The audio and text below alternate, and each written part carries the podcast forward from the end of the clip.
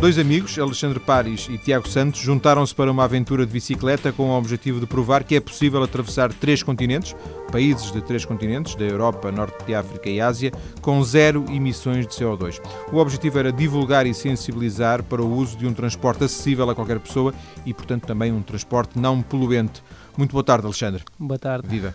O Alexandre e o Tiago eh, juntaram-se. Como é que se conheceram? Uh, portanto, o, Tiago é, é, familiar meu, uh, afastado, ou seja, da parte da, da minha irmã.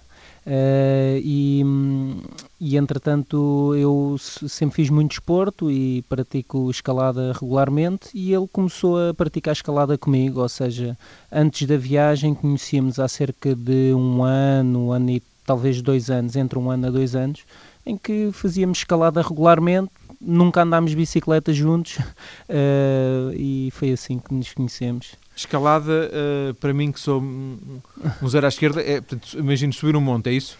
Uh, é, geralmente subir um monte pode ser alpinismo, alpinismo montanhismo, sim. caminhada. Escalada implica já uh, subir rocha com bastante dificuldade, já é auxiliar. Aquelas paredes mais ou menos planas, é isso que às vezes se vêem? Exatamente, às vezes planas, outras vezes extrapromadas, como se fossem tetos, uh, e já é necessário usar cordas, uh, sistemas de proteção para uma pessoa se cair não, não se aleijar. E portanto, imagino que um, um, um, dia em conversa, o Alexandre e o Tiago fizeram nascer esta ideia, foi assim? Uh, mais ou menos, não foi bem assim. Eu vou, eu vou explicar claro. mais ou menos como é que isto começou. Isto, uh, as viagens de bicicleta começaram comigo, ou seja, há cerca de 10 anos que eu todos os anos faço uma, uma volta de bicicleta nas férias. Uh, e a coisa começou com uma ida ao Algarve e depois no ano a seguir foi uma volta a Portugal e depois uma volta à Europa, ou seja, foi um crescendo de, de viagens deste estilo e o bichinho ficou cá sempre e, e em 2005 que eu fiz uma viagem que atravessou toda a Europa até à Roménia Uh, e depois estive a trabalhar, a poupar algum dinheiro e fiquei sempre com a ideia de fazer uma ainda maior, uma que fugisse da Europa e fosse conhecer outras culturas realmente mais diferentes da nossa. Uh, e aí então, uh, depois eu decidi, ok, chegou a altura, tenho algum dinheiro arrecadado e vou então partir para a estrada e fazer-me a aventura. E na altura, a comentar com os amigos, eu não queria fazer esta viagem sozinho, mas há muita gente que, que diz, é pá, eu adorava imenso fazer uma coisa dessas, mas entre o, o dizer e o fazer vai uma grande distância, como, como deves saber, e então uh, depois uh, realmente o Tiago foi a única pessoa que houve um dia. Uh, fomos escalar, como eu tinha dito, fomos escalar os dois juntos e ele disse: Epá, oh Alexandre, olha, eu sei que tu é que tens a ideia de fazer esta viagem, mas epá, eu, eu se calhar gostava de participar nisso, há espaço para mais uma pessoa? E eu disse logo que sim, claro que sim, quem me dera a mim ter uh, companhia num, num, projeto destes, e assim foi. Uh, ou seja, desde que ele me disse que que estava interessado em fazer a viagem até ao começo da viagem foi o espaço para aí de três meses em que o treino que ele fez para a viagem foi começou a ir para o trabalho de bicicleta para treinar um pouco as pernas, não sabia se aguentava ou não. Eu como já tinha feito viagens anteriormente, eu sabia que uh, para um empreendimento deste tamanho não é a capacidade das pernas, mas é a capacidade mental de estar a viajar tanto tempo ou seja, uma pessoa se calhar na primeira semana vai andando uh, um, um, ritmo mais lento para o organismo se adaptar e depois o próprio organismo se adapta a fazer um certo número de quilómetros por dia e, e depois a, a, fazer etapas maiores para, para conseguir chegar um, a um destino longe. Eh, Alexandre, já se percebeu que, que, que, é um viajante, aquilo que genericamente aqui no, no programa que já falei com tantos, tivesse esse privilégio de, de conhecer viajantes. Um, uma das ideias que vou, que vou cimentando na conversa com, com estes viajantes é que uh, isto é um bocado viciante, quer dizer, que as viagens entranham-se um bocado e depois a cabeça começa sempre a pensar em novas uh, viagens. É também um pouco assim consigo? Uh, sim, foi. Este projeto que eu fiz, no fundo, era o, o culminar, ou seja, eram vários projetos que eu fui tendo uh, que foram aumentando e, eu fiquei sempre com a ideia de fazer uh, este projeto grande antes de começar a comprar casa, ter filhos, etc. Neste momento, felizmente, concretizei esse meu sonho e agora estou a focar-me uh, na vida pessoal, de família e, e então estou-me a Uh, não tenho nenhum projeto ainda maior a seguir, que geralmente todas as pessoas, geralmente é sempre um maior a seguir. Não quer dizer que se não surgir a oportunidade noutro contexto, não faça, mas neste momento uh, dou por terminado assim as grandes viagens, grandes aventuras uh, com é, esta. É um intervalo, é isso? É para já sim, para já sim. Embora a cabeça, imagino, eh, muitas vezes pense no assunto, não? Eh, sim, há sempre outros sítios que nós gostaríamos de conhecer, eh, outra maneira de, fazer os projetos, não é? Mas sim. E a bicicleta, como é, que, como é que esta ligação à bicicleta, que já se percebeu que é uma ligação de, de há algum tempo, aparece na sua vida? Uh, a bicicleta, ora bem, isto começa como qualquer pessoa quando é pequeno a andar de bicicleta, uh, a aprendizagem e o gosto de, de andar de bicicleta. Uh, sempre acho que o, o, meu pai, por exemplo, nunca me permitiu andar na estrada porque era perigoso. É pá, não, não podes andar na estrada só, por exemplo, dentro do recinto do parque campismo ou numa zona de ambiente controlado. Entretanto, quando uh, atingi alguma idade uh, e arranjei uma bicicleta melhor, e, isso já não era desculpa, eu, eu, experimentei fazer uma, uma, uma volta um pouco maior. Saí de, de ali da zona de Canessas e fui até Sintra.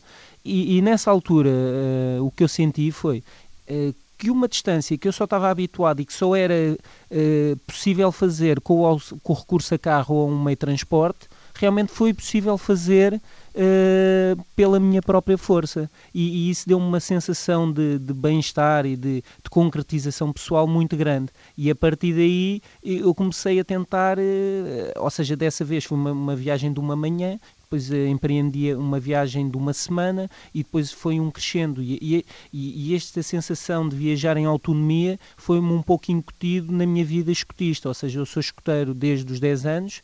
Uh, e, e, lá sempre fizemos muitas atividades, não de bicicleta, mas de mochila às costas, em que nós íamos andando e, e tudo o que tínhamos estava nas nossas costas, ou seja, a água íamos escolhendo nas fontes, a comida alguma íamos comprando nos supermercados, se houvesse, mas tinha de ser todo pensado uma logística de sairmos de um sítio chegar ao outro apenas com os nossos meios e não com, recurso a carros de apoio, a, a auxílios Sim, exteriores. Alexandre, só para fecharmos esta questão da, okay. das viagens e da, da, das, dos próximos, quando dos próximos projetos, quando o, o Tiago diz, o Alexandre diz que não tem para já nenhum nenhum projeto, e, mas que de alguma forma há sempre uma viagem mais longa, lembrei-me Uh, certamente já ouviu falar também de, daqueles dois viajantes que saíram recentemente de Portugal e querem ir até Macau de bicicleta, não é? Exatamente. Isso é que é uma viagem, não digo a maior possível, porque se calhar ainda é possível fazer mai, maior, não é? Mais e melhor, mas isso é, é realmente um, um desafio para, para, será para um ano, um ano e qualquer coisa, não? Exatamente, exatamente. A Tânia e o Rafael já nos conhecemos pessoalmente, inclusive é trocámos algumas ideias sobre projetos dele, sobre projetos uh, nossos e realmente é um projeto ambicioso e, e cada projeto é um projeto, não é? Ou seja, eh, depois está muito pendente se fazemos tudo apenas e unicamente de bicicleta ou se depois conciliamos com outros transportes, aí também difere a escala, se um ano, se dois anos, se meio ano, depende muito de, da maneira como o fazemos, a ideia que o queremos transmitir e o que queremos tirar da, da experiência em si. Disse-nos disse que, no fundo, houve três meses para preparar esta viagem, não é? Sim, eh, a reta final. Antes o, Alexandre já vinha preparando, é isso? Exato, ou seja, eu quando fiz a, a tal viagem até à Roménia, ehm, fiquei com, com, o bichinho de fazer uma maior e quando eu digo preparar é ir comprando aquele material mais específico para este tipo de coisas, como uns alforjes que sejam impermeáveis, a, a, aquele avanço para a bicicleta que é específico, ou seja, aquele, aquele conjunto de coisas que uh, ajudam numa viagem deste tipo, fomos tratando. Uh, o resto é bom não planear muito, ou seja, se o objeto, e, e por isso é que o lema do, do, projeto foi zero emissões, um ano, dois amigos, três continentes e quatro rodas, ou seja, não foi ir de um país para o outro país, foi passar em três continentes, uh, uh, um bocado não pôr as expectativas demasiado altas, para depois, se não correr bem, não sairmos eh, frustrados ou tristes, e por outro lado, para também dar espaço ao improviso. Ou seja, se nós temos uma coisa muito delineada, também há pouco espaço para se conhecemos alguém pelo caminho, se queremos ficar mais num sítio, e, e, tudo isso faz parte de uma viagem deste tipo. Portanto, quanto mais deixamos as coisas em aberto, mais vamos tirar partido de, deste tipo de viagens. É, mas, por exemplo, coisas como vistos era, era importante ter tratado antes, não? Uh, Não estou a falar naturalmente da União Europeia, não é? Claro. Uh, eventualmente, uh, às vezes, é assim, é bom tratar o máximo que conseguirmos cá. Por exemplo, nós, a meio da viagem, descobrimos que o visto para o Paquistão só era permitido tirar no país de origem, ou seja, foi-nos completamente impossibilitado de entrar no Paquistão, se quiséssemos, porque tínhamos de ter tratado o visto antes. Mas, por outro lado, há uma série de vistos que expiravam pelo caminho. Ou seja, que nós tratássemos tudo em Lisboa, quando chegássemos à fronteira já, já não eram válidos. Portanto, cada caso é um caso, eh, convém haver algum planeamento destes, mas também não podemos ser demasiado rígidos. Ou seja, nós, no fundo, a, questão dos vistos, eh, fizemos eh, a parte da Europa e quando chegámos à Turquia, aí delineámos o plano a seguir. E aí então fomos a todas as embaixadas e tratámos dos, dos países seguintes e, e, depois delineámos a rota, ou seja, deixámos tudo sempre um pouco em aberto e consoante fomos eh, tendo vontade de ir mais por um lado ou mais por outro, fomos definindo na hora. E dinheiro? Vocês tinham certamente uma expectativa, uma estimativa uh, de custos Exato. por dia, não é? Mas também como não sabiam quantos, quantos dias iam gastar, uh, perdão, quantos dias iam, sim, gastar, quantos dias iam, iam estar na estrada, também imagino que, que, que, esta estimativa tenha que ter alguma folga, não? Uh, exato, ou seja, a minha estimativa, a minha previsão de budget em viagem deste estilo de bicicleta é 10 euros por dia. Portanto, se era um ano, era 3.650 euros, um número muito arredondado. Depois, com mais algum dinheiro para vistos ou para o retorno que foi feito de avião, uh, aí então demos uma folgazinha, portanto nós tínhamos mais ou menos cada um 4 mil euros e foi isso que gastámos. Ou seja, quando o dinheiro começou a, chegar ao fim, quando já tínhamos feito uma boa parte na Ásia, uh, ok, uh, decidimos regressar e foi mais ou menos esse o dinheiro. Uh, não é muito, 10 euros por dia, se pensarmos em pequeno almoço, almoço, jantar, dormida e, e gastos em manutenção da bicicleta, podemos dizer que é muito pouco, ou seja, para conseguirmos manter este budget, há muitos dias que nós uh, viajamos com muito menos do que os 10 euros, 2, 3 euros, para dias que temos reparações em bicicleta ou que temos de ficar obrigatoriamente numa pensão ou num hotel, uh, termos uh, depois aí essa questão. Mas vocês juntaram, no caso do Tiago, não sei porque, mas o Alexandre pode nos dizer, o, o, o, Tiago foi apanhado um bocado em cima da hora, portanto ele teria que ter algumas poupanças, não é? Exato. No caso do Alexandre, não sei como é que fez, foi, foi de propósito juntando dinheiro para esta viagem? Uh, sim, ou seja, eu quando decidi fazer a viagem, ou seja, para aí um ano antes de, de, de começar a viagem, comecei a poupar algum dinheiro de lado. Uh, o Tiago tinha algum dinheiro também e depois eh, com o final do trabalho uh, conciliámos os budgets e os objetivos que nós tínhamos. E como tínhamos mais ou menos o mesmo foi esse o objetivo. Porque também se há um que tem muito mais que o outro depois criam situações delicadas em que ok eu posso ir para o hotel e estou à vontade mas o outro não pode. Portanto o facto dos dois termos o mesmo budget também é muito importante em decisões do dia a dia uh, quando se está em viagem ajuda. Fazer a dois é melhor do que a um? Até eu pergunto isto porque o Alexandre já fez, fez sozinho, não é? algumas viagens. Uh, algumas, poucas, mas algumas. Uh, eu acho que, eu pessoalmente acho que a dois é sempre vantajoso. Uh, em termos de de hum, partilha de uma viagem deste tipo e em termos de dificuldade, às vezes uma dificuldade a dois, eh, quando é uma pessoa está sozinha, ainda é uma coisa quase impossível de transpor. E a dois as coisas facilitam-se muito. Em termos físicos também, às vezes há um, um que está em melhor forma física que o outro e um puxa pelo outro. Eh, e eu acho que toda, toda esta dinâmica eh, funciona bem a dois. Mas há pessoas sentem-se muito melhor a viajar sozinhos e sem ter de partilhar decisões com a outra pessoa. Eh, e para mim, ainda melhor do que dois amigos é um casal, ou seja, eu acho que eh, se eu tivesse feito isto com a minha namorada, ainda teria sido mais uh, completo e, e nesse caso e, e, muitas viagens que vejo de casais que estão a viajar que aguentam muito mais de um ano juntos a viajar uh, três, quatro anos porque acho que realmente um casal que se complementa muito melhor do que apenas dois amigos. Fica o recado para a sua namorada. Se ela, ela vai nos ouvir certamente e já fica já, sim, fica já esta, esta mensagem. Para fecharmos esta primeira parte, Alexandre, okay. isto, isto foram mais ou menos oito meses, não é? Exatamente, exatamente. Portanto, são oito meses que, em que não se pode trabalhar. Há sempre formas de tentar eh, jogar com uma licença sem vencimento, etc, etc, não é? Exato. Penso que é o caso, foi o caso do Tiago, ele já está a trabalhar, não é? Ele já está a trabalhar, sim. Sim, o caso do Alexandre não.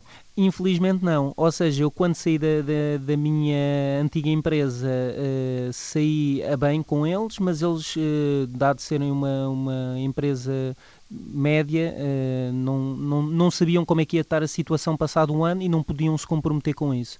Quando voltei, a situação não estava, como sabemos, estamos a passar um momento de, de, crise no país, eles neste momento não se podem comprometer com a contratação de mais uma pessoa uh, e então a situação ficou assim, eles, eles querem me recontratar, mas estão à espera de um bocadinho de uma situação melhor do país, esperemos que rapidamente, e entretanto estou a mandar currículos e uma série de de tentativas Sim. de arranjar um trabalho. Foi o lado desagradável de, tu, de tudo isto ou não? Uh, ou já era calculado?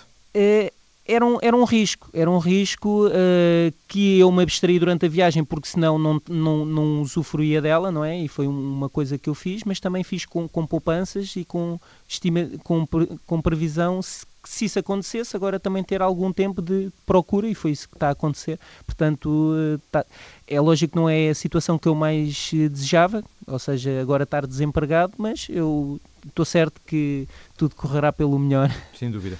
Alexandre, vamos então ficar por aqui nesta primeira parte. Depois okay. das notícias, que são daqui a poucos minutos, vamos fazer um bocadinho dessa viagem de bicicleta que o Alexandre, o Alexandre Pari, juntamente com o Tiago Santos, realizaram uh, no ano passado, eh, no ano passado e este também, por uhum. vários países de três continentes. Até já. Ok, até já.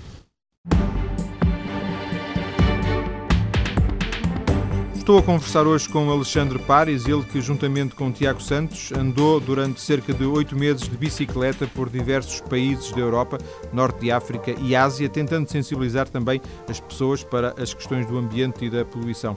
Alexandre, vocês saíram em setembro do ano passado. Uh, havia um itinerário, vocês sabiam uh, que iam a Espanha, França, etc, etc, ou era dia a dia que iam... Uh, já, já nos disse na primeira parte que depois na Turquia decidiram o, o, resto do périplo, mas, por exemplo, havia, havia condições para vocês dizerem assim, hoje não vamos para ali, vamos para, antes para, para a esquerda em vez de ir para a direita? Ok, uma viagem deste tipo e, e, e, para nós o grande objetivo é mesmo esse, é ver a liberdade de ir mais pela esquerda ou mais pela direita, porque daquele lado, se para a esquerda há uma montanha bonita e para a direita há uma planície, uh, nós quando chegamos ao sítio é que vamos sentir, é pá, não, estamos cheios de energia, pá, estamos fartos de casas e trânsito e confusão, vamos para a montanha. Ou então tivemos uma semana a andar na montanha, estamos super cansados e decidimos, ok, vamos descansar um bocadinho e agora vamos pela pela zona plana. Uh, portanto, uh, o, o, espaço para haver uh, improviso. improviso é muito importante para nós e para haver satisfação numa viagem deste tipo. quando delineamos, se não há também uma meta, ou seja, se não há um objetivo mais longe, podemos andar realmente muito lento e não progredir e sentirmos que realmente o objetivo também da viagem de chegar a um sítio longe não, não, se, não se concretizar. Portanto, é um, é um misto entre as duas coisas. E nós, quando partimos, tínhamos ideia que queríamos conhecer uh, mais alguma coisa da Europa, mas o, o, o, ênfase ia ser dado na África e na Ásia. E assim foi. O nosso objetivo foi entrar na África, atravessar a África uh, até um, ao Egito, e quando chegássemos ao Egito, definíamos o, o restante percurso, porque são países muito mais difíceis em termos de vistos. E, e, fizemos essa tentativa, ou seja, fizemos Espanha-França. Quando chegámos a França, apanhámos o barco para a Tunísia e depois, quando chegámos à Tunísia, não conseguimos obter o, visto para a Líbia porque só era permitido pessoas viajarem na Líbia se andassem em excursões organizadas ou se fosse por motivos de trabalho. Nós andarmos livremente de bicicleta como nós queríamos não era possível. Ou seja, só pagando a uma empresa para nos atravessar entre a Tunísia e o Egito e nós ponderámos se fazíamos isso ou não e decidimos que não queríamos gastar esse dinheiro para atravessar um país uh, sem conhecê-lo. Então uh, decidimos voltar para a Europa, ou seja, fizemos toda a Tunísia, uh, conhecemos um pouco de África, só a Tunísia, não gostávamos de ter conhecido mais, mas não nos foi possível, e a seguir voltámos para a Europa, para a Itália, e depois aí voltámos a definir a rota, ou seja, nós fomos definindo e seguindo e sempre adaptando consoante uh, sentíamos mais vontade para ir. Mas já não voltaram ao Egito? Uh, não, não chegámos a ir ao Egito. Uh, havia hipótese de depois uh, entrar no Egito de, por outro lado, mas depois chegámos à conclusão: ok, vamos entrar pela Ásia por outro lado, um lado mais acessível em termos de vistos, e acabámos por não ir por aquela zona. Então fizeram, voltaram à Itália, eh, portanto voltaram à Europa, Itália e foram até uh, o último país, foi na Turquia, não é? A fronteira da Europa para a Ásia foi a Turquia, é isso? Exatamente, ou seja, descemos toda a Itália uh, e apanhámos barco de Itália para a Albânia, fizemos a Albânia, Macedónia, Grécia e Turquia. E depois na Turquia qual foi o primeiro país que, que entraram da Ásia? Foi aqui a Jordânia? Uh, não. Uh, da Turquia, depois entramos no Irão. E Irão, Turcomenistão, Uzbequistão, Tajiquistão, onde terminámos a viagem. Esses países uh, são um pouco mais estranhos para nós, não é? Sabemos muito pouco deles. Vocês também sabiam certamente pouco deles. É verdade, é verdade. por exemplo, um facto de dois ocidentais andarem de bicicleta no Turcomenistão ou no como é que disse outros? Uzbequistão. Uzbequistão. Isso é uma coisa estranha para eles, para os habitantes? Uh, nós uh, pensaríamos que sim. Ou seja, nós se não tivéssemos lá estado, era essa a ideia que iríamos ficar. Mas depois, uh, na Turquia, ao prepararmos esta volta, começámos a descobrir uma série de pessoas que já tinham feito este percurso de bicicleta. Uh, é lógico que nenhum deles era português, uh, uh, geralmente, maioritariamente alemães, escoceses, ingleses, suíços, austríacos, mas havia muita gente a fazer esta rota. E nós alterámos o nosso objetivo para tentar chegar uh, à fronteira da China, o mais perto da China possível, e era esse o nosso objetivo. Era chegar à China? Era chegar à China e de repente paramos realmente que estávamos a fazer a, a antiga Rota da Seda, ou seja, o caminho que Marco Polo fazia, uh, e então havia uma série de pessoas a fazer este percurso de bicicleta. No fundo, estávamos a fazer um roteiro quase turístico de viajantes de bicicleta de longo curso. E então foi engraçado e conhecemos uma série de pessoas a viajar e depois eh, não íamos juntos, mas às vezes eh, cruzávamos etapas, fazíamos etapas juntos ou depois parávamos mais num sítio ou noutro e no fundo fomos cruzando sempre mais ou menos com as mesmas pessoas. Foi engraçado, criou-se uma amizade gira uh, numa viagem assim por países tão inóspitos como o Turcomenistão. E para os habitantes desses países, também não era assim tão estranho como, como se pudesse pensar a presença destes ocidentais nas na, suas estradas? Uh, em algumas zonas sim. Uh, em algumas zonas uh, sentíamos que já estavam habituados. Noutras zonas sentíamos que não. O que é que acontece? Geralmente uh, as pessoas, e mesmo estes viajantes que eu estou aqui a falar, geralmente uh, têm tudo muito delineado e muito planeado. Não tem espaço para, para, o que eu estava aqui a dizer no, no início da entrevista. Uh, e então o que acontece é que geralmente vão só pela estrada principal, e então nestas estradas é normal que realmente as pessoas já estejam habituadas a volta e meia lá passam uns maluquinhos de bicicleta, entre aspas. Uh, e nós, volta e meia, fugíamos um bocadinho a estes, a estes eixos principais de comunicação e aí sentíamos que realmente nunca tinham visto ninguém de bicicleta, nem, nem europeus na vida e se calhar nunca iriam ver pessoalmente e, e sentíamos que éramos muito bem acolhidos e muito bem recebidos e queriam-nos conhecer verdadeiramente, apesar da, da, da barreira da língua que muitas vezes impossibilitava de haver maior entrega. Ainda assim, vocês conseguiam relacionar-se com eles? Por exemplo, eh, comiam... Uh Uh, o que eles comiam, eram convidados para a casa deles? Algum, algumas vezes isso aconteceu? Muitas vezes, aconteceu muitas vezes, eh, principalmente no Irão, uh, que foi o país mais acolhedor uh, para nós e, e, geralmente para quem viaja e passa lá realmente é um país de referência, ou seja, é o país mais seguro para se viajar e o mais acolhedor.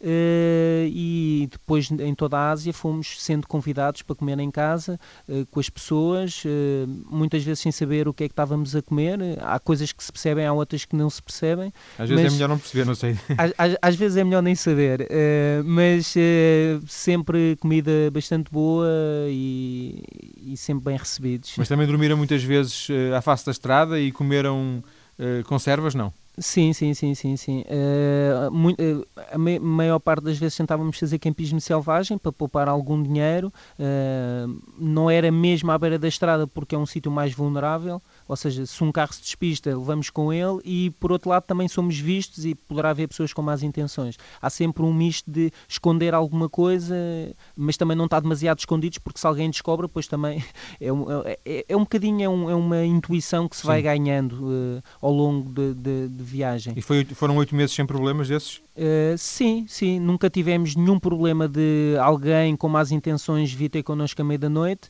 A única situação mais caricata que nos aconteceu foi uma vez estarmos a cozinhar na, na Turquia, uh, alguém se aperceber que havia ali pessoas. Nós estava uma noite muito fria, fomos para uma, um, um antigo armazém abandonado, ficámos ali, uh, fizemos fogueira para aquecer e alguém viu ali fogo, sabiam que ninguém vivia ali, então chamaram a polícia. Só que na Turquia eles têm problemas com o PQQ, que é uma organização... Partido dos Trabalhadores do Kurdistão. Exatamente, que querem a independência do Kurdistão e que fazem alguns atentados e têm alguns problemas com eles. E não sei se uh, terão pensado que pudesse ser uh, alguém desse partido ou não, ou, ou, se fosse alguém foragido da polícia ou assim, e então mobilizaram para ali uma unidade militar que todos armados e rodearam o armazém, que nós uh, agora é tudo muito giro, mas na altura estávamos a pensar mesmo uh, com a nossa vida, o que é que, se eles decidem disparar primeiro antes de perguntar,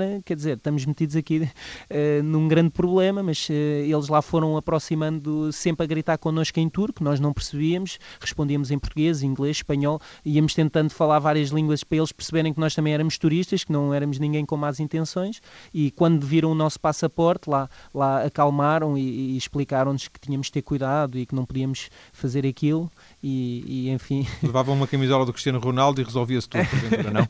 quase, quase. Uh, muitas vezes não sabiam uh, de onde é que eram os portugueses e onde é que ficava Portugal, mas se falássemos no Cristiano Ronaldo, uh, aí toda a gente já sabia e começava-nos a, a, cumprimentar e, e a rir e, e, a fazer a festa. Ah, um bocadinho disse que o, o, Irão era o país mais seguro. Porquê é que disse isso? Eu disse, disse isto porque as pessoas são diferentes do, da política, não é? E é assim um bocadinho em todo lado. E, e o que passa a imagem é, é, é de todo um regime de, do país não é uh, a sim, visão um país opressivo, não é? Sim, de, das armas nucleares e, e todo e, e, que diz o que quer e, que faz frente a toda a gente. Mas o povo em si, quer dizer, são, é um povo humilde, eh, como todos os outros, e, e, e realmente, e depois tem a questão da religião. Eles, pela religião, uh, são incentivados a ajudar uh, quem não é de, da sua, do seu país, e, e eles assim o faziam. Ou seja, eram, eram, eles eram quase. Eles gostavam muito de ajudar. Uh, e, e, e, tinham dois motivos. O primeiro motivo era como estavam no meio super controlado e fechado posterior, viam uh, nos turistas uma oportunidade de conhecer outra realidade, ou seja, porque sabiam que era uma, uma, era uma realidade verdadeira, o que eles perguntassem, o que nós respondêssemos, provavelmente é muito mais real do que chega a eles através dos média deles, não é? E por outro lado, pela religião de ajudar o próximo. E, e realmente nós chegávamos a ter pessoas oferecendo-nos pequeno almoço e, e dormida num sítio, almoço noutro e jantar noutro sítio. Quer dizer, em qualquer sítio onde nós parássemos, as pessoas vinham ter connosco para tentar falar connosco e oferecer-nos qualquer coisa. Nós chegámos a uma altura que até já estávamos cansados. Mas já tinham agenda, já tinham a agenda cheia, não? já tínhamos a agenda cheia, já estávamos cansados de tanta hospitalidade, porque nós íamos, nós chegávamos a ir a pedalar na estrada, não é? E qualquer eh, pessoa que fosse de motoreta abrandava ao nosso lado a tentar interagir connosco e comunicar connosco e, e, e continuar. Uma e, sede grande de, de, conhecimento e de contacto com o exterior, não é? Que se nota. Exatamente, e uma grande humildade e isso realmente sentimos eh, muito bem. E depois houve um dia que chegaram a, a, um, a um limite, chegaram a um ponto e decidiram que era tempo de voltar para trás? Como é que foi isso? Uh, quando chegámos a, ao Tajiquistão, que é o país que faz fronteira com a China, uh, primeiro, o nosso objetivo era chegar ao Kirguistão, ou seja, no Tajiquistão fazíamos um percurso, uma estrada que é bastante conhecida, que passa numa, no final da Cordilheira dos Himalaias, e depois no, no Quirguistão apanhávamos o avião de volta e, e íamos até à zona de fronteira com a China. Entretanto, eh, depara-se um golpe de Estado no Quirguistão, nós já com os bilhetes comprados, ponderámos, arriscamos, não arriscamos ir para o país e, e decidimos cancelar o voo porque o voo era mesmo da capital, toda, toda a situação política estava muito instável, as próprias companhias não garantiam o retorno do dinheiro se houvesse alteração da situação no país e não era seguro para nós. Então nós, ok, não vamos para o Quirguistão, alterámos tudo para o Tajiquistão. E assim foi. Depois no Tajiquistão fizemos um, um troço da estrada, quase que chegámos à fronteira da, da China, não conseguimos chegar porque as estradas estavam muito más, uh, houve uh, algumas tempestades e cheias que a estrada estava muito má e nós arriscávamos a chegar à, à, zona da fronteira e depois não ter transporte a tempo e horas de chegar ao avião e então acabámos por ficar a, a 300, 200, 300 quilómetros uh, da fronteira, mas isso também, quer dizer, o objetivo era o chegar à fronteira, não era isso que, que tirava o, o gozo e o partido de, de uma viagem deste tipo, não é? Sim. Vocês levavam GPS?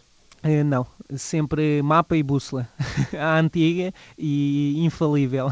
Mas não, não eh, recusaram eh, conscientemente o GPS, é isso? Uh, eu nunca usei nas minhas atividades GPS e como sempre fui desenvencilhando, pensei, bem, uh, o GPS às vezes poderá ser uma mais-valia, mas outras vezes poderá ser um problema. Ou seja, se eu estiver dependente do GPS e depois, em alguma situação, não tiver energia para o carregar ou os mapas não estiverem atualizados ou alguma coisa, uh, poderei ter um, um, problema. E eu, se tiver um mapa de papel, eu próprio chego às pessoas e aponto e estou aqui, quero ir para ali ou vou-me orientando e, e até agora nunca me perdi nem nunca fiquei mal com, com esta situação e, portanto, não, não quis levar mais um gadget, mais um sítio onde Sim, eu vocês levavam alguns, imagino, máquinas fotográficas, uh, máquina, computador, não? Uh, um pequeno computador para preparar o blog onde teve, onde está toda a nossa viagem para os nossos familiares e amigos irem acompanhando uh, e a máquina de fotografar e uma de filmar também pequena para termos alguns registros.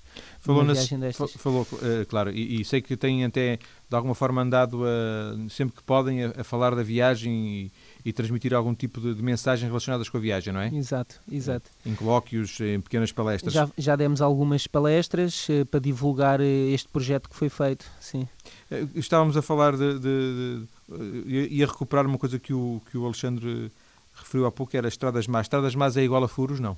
Uh, sim, uh, potencia os furos, uh, mas às vezes as estradas boas, se tiverem, por exemplo, garrafas partidas, também dá muitos furos. Não é, não é só a estrada em si, mas também o piso em si. Quantos Pode... furos recomendaram?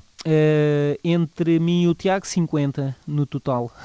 É muito? É, é, é muito, é bastante, é bastante. Eh, e depois isto eh, são fases, não é? Houve alturas em que no início eu nunca, nunca furava e o Tiago andava sempre a furar, depois houve alturas que eu estava sempre a furar e ele não. Depende muito de, de, de, da zona onde se passa, da carga que levamos, se vamos mais pesados ou não, da pressão que os pneus levam, se passamos em zonas de, picos e de mato e de, vidros ou não, depende de muita coisa. Alexandre, para fecharmos, qual, é, okay. qual foi a melhor o, melhor sítio onde esteve, a melhor impressão que guarda, a, a, memória mais, mais bonita que tem da viagem? Quer partilhar connosco? Uh, é, um, é um pouco difícil, difícil, escolher entre tantas coisas, não é? Escolher entre tantas coisas. Uh, eu, se calhar, uh, ia dizer que realmente o que mais marcou Uh, e o que eu mais gostei foi, foi a hospitalidade de todas as pessoas que nós conhecemos ao longo desta viagem, porque foram muitas, de todos os contextos e de todas, uh, todas as zonas de, por onde andamos. E, e, acho que isso realmente é, é, o, é o, que tiramos de melhor de, desta viagem, porque uh, nós vimos por dentro a, a, casa e o dia a dia de pessoas de variadíssimos estratos sociais e de contextos completamente diferentes. E isso é uma vantagem que só quem viaja desta maneira é que tem. Ninguém que vai numa excursão organizada ou que vai de avião para um lado qualquer tem contacto. E realmente nós fomos uns felizardos uh, em relação a isso e criámos ali grandes amizades. Agradeço ao Alexandre Pares eh, esta conversa gravada previamente apenas por questões de agenda, por algumas incompatibilidades de agenda. O Alexandre e o Tiago tiraram muitas fotos, escreveram várias vezes num blog, o zeroemissões.blogspot.com, zero com numérico. Este blog está ligado à nossa página maiscedo.tsf.pt. Alexandre, um abraço e obrigado. Muito obrigado, obrigado eu. Adeus.